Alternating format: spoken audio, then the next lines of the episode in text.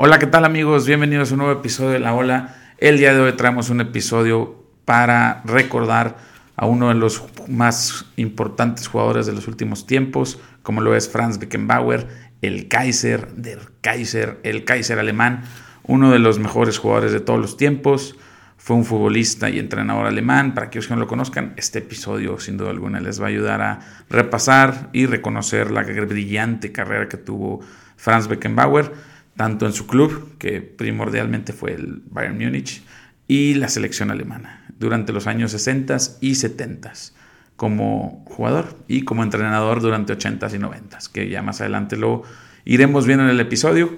Eh, Franz Anton Beckenbauer, nacido en Múnich el 11 de septiembre de 1945 y falleció lamentablemente el día 7 de enero de 2024 en Salzburgo un jugador eh, muy importante para la historia del fútbol alemán, para la historia del fútbol mundial y que sin duda alguna su gran legado quedará en la memoria y en los corazones de muchos aficionados alrededor del mundo. Reconocido como uno de los mejores futbolistas de todos los tiempos, ganador de dos balones de oro y siendo el primer defensa en la historia en lograr esta hazaña. Se desempeñaba como presidente honorario del Bayern Múnich hasta el día de su fallecimiento. Vamos a repasar un poquito la carrera de Franz Beckenbauer como jugador para saber por qué es tan importante y por qué fue tan importante también en su momento, tanto con club como selección. Eh, Franz Beckenbauer se desempeñaba en la posición de defensa central o de medio central defensivo, con esa eh, salida del balón controlado que lo caracterizaba, que después muchos eh, jugadores y centrales modernos quisieron replicar en su estilo de juego. Franz Beckenbauer prácticamente fue uno de los pioneros en, definir este estilo de juego o cambiar la forma en la que un defensa se desenvolvía en la posición de ataque o en las transiciones ofensivas que tenían en sus respectivos equipos. Eh, Beckenbauer pasó la mayor parte de su carrera en el Bayern Múnich, donde jugó desde 1964 hasta 1977 durante este periodo disputó un total de 577 partidos de liga, anotando 75 goles, siendo uno de los mayores, eh, llamémosle, eh, jugadores con, mayores apariciones del Bayern Múnich en su historia. Y eh, sin duda alguna uno de los jugadores más importantes durante esa época de los 60s y 70s, que ahorita hablaremos de también qué fue lo que logró con, con, su club durante, durante estas eh, temporadas que pasó dentro del Bayern Múnich. Después de jugar en el Bayern Múnich, eh, pasó al New York Cosmos, que si recuerdan el New York Cosmos en, en los 70 era un, equipo de la NASL, National American Soccer League, en el que también jugaron eh, figuras de la talla de Pelé. Beckenbauer se unió al New York Cosmos en 1977 y jugó para este equipo hasta 1980, en donde decide marcharse al Hamburgo en 1980 regresa a Alemania para jugar con el Hamburg durante dos temporadas, disputando 38 partidos, prácticamente ya era un jugador veterano cuando llega al, Hamburgo, y en 1983 regresa al New York Cosmos para darle fin a su carrera. Después de 20 exitosos años, en este tiempo disputó alrededor de 105 partidos con el New York Cosmos, contando del 77 al 80 y luego en el 83. Eh, para conocer un poquito más de, también de lo que ha hecho o hizo en su momento Franz Beckenbauer con la selección alemana. Eh, Franz Beckenbauer disputó un total de 103 partidos con la selección alemana entre 1965 y 1977, anotando 13 goles. Disputó los mundiales del 66, el 70 y el 74, que fue el más importante porque fue donde pudo proclamarse campeón del mundo y donde también fue capitán de este equipo. Eh, disputó la Euro de 1972, en donde también salen campeones de este eh, torneo, y en 1976, donde quedaron subcampeones.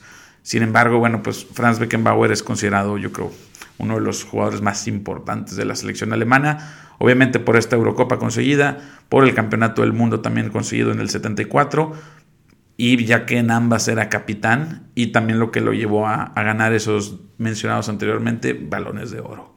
Donde lo, lo distinguían en ese periodo de la historia era para el jugador más importante europeo.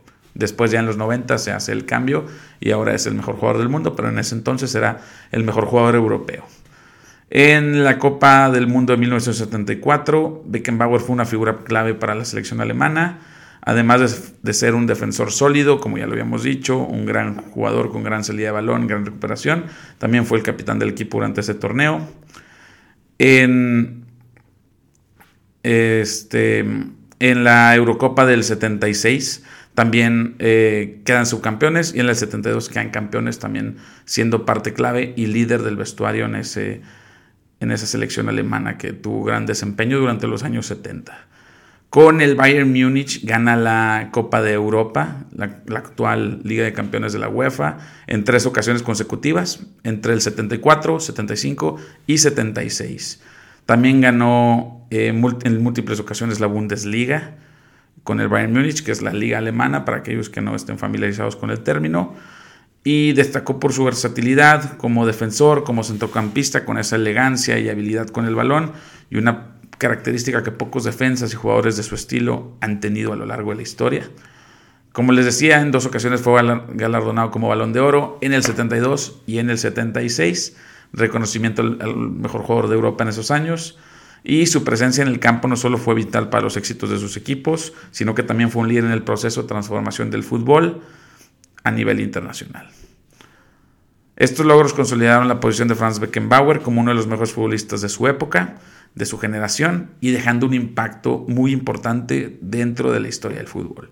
Porque después de, lo que marca Franz Beckenbauer como cambio del proceso o de, la forma de juego de un defensa central o, un defensa central con salida, después vinieron nombres como Maldini, Varesi, incluso para México Rafa Márquez, que fueron en algún punto... Eh, llamémosle una referencia, o Beckenbauer una referencia para ellos en su estilo y su forma de juego a lo largo de sus trayectorias, lo cual habla de el impacto histórico, mediático y a futuro que, que tuvo Franz Beckenbauer como jugador, que sin duda alguna fue importantísimo para, para sus clubes y para su selección. Ahí se nos fue la, la GoPro, la grabación.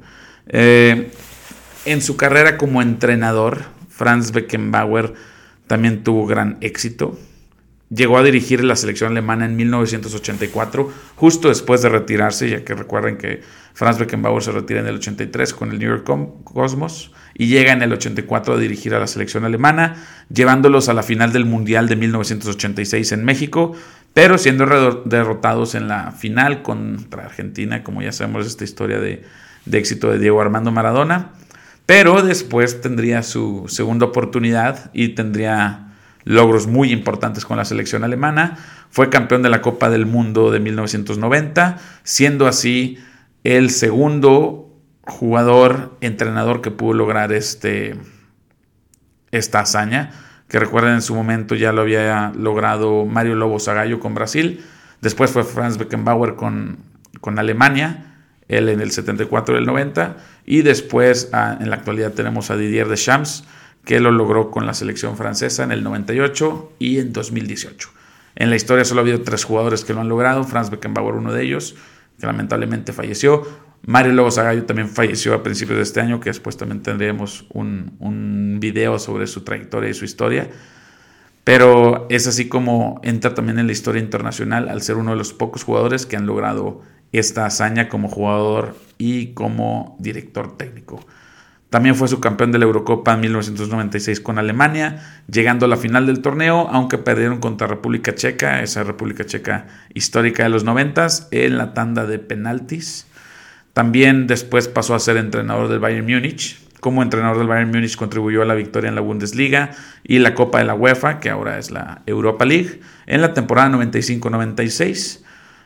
Beckenbauer fue conocido por su enfoque táctico innovador, no solo como jugador, sino también como entrenador, y su capacidad para adaptarse a diferentes situaciones de juego, dejando una huella duradera en el desarrollo táctico del fútbol. Como les decía, no solo su impacto fue para jugadores muy importantes para las siguientes generaciones, sino también para entrenadores con ese dominio del balón, ese estilo de juego, e-, esa forma característica que tiene el Bayern Múnich actualmente también se le debe mucho a la escuela que dejó y que creó y que construyó Franz Beckenbauer desde los años 70 como jugador. También después de su éxito en Europa, después de su éxito con selección, Franz Beckenbauer fue entrenador y director deportivo en la Major, en la Major League Soccer, la MLS, y contribuyendo también de forma importante al desarrollo del fútbol en Norteamérica.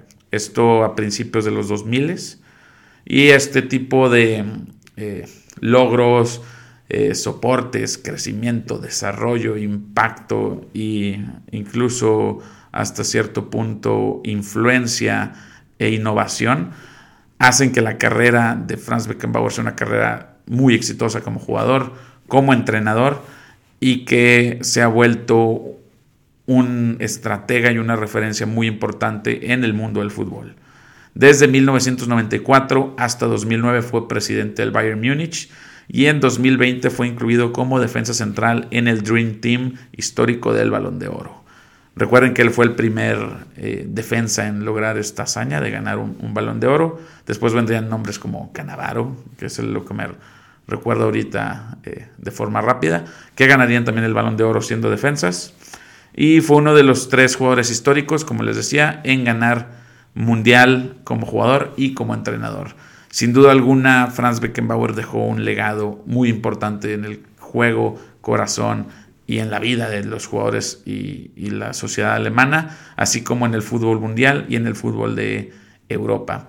Sin duda alguna será un, jugador que nos tardaremos mucho tiempo en volver a ver a alguien similar, pero que su legado y su historia no va a pasar desapercibida en los próximos años. Se ha hablado que incluso posiblemente el Bayern Múnich nombre su estadio eh, Franz Beckenbauer en un futuro próximo que sería sin duda alguna un gran reconocimiento para un jugador de esta talla, un entrenador también que les dio eh, mucho al Bayern y a la selección alemana y que sin duda alguna un referente del fútbol alemán en su máxima expresión.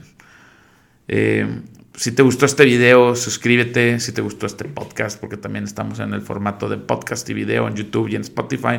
Si lo viste en Facebook, si lo viste en cualquier otro lado, no dudes en suscribirte. Coméntame qué te gustaría escuchar después. Coméntame si te gustó este video.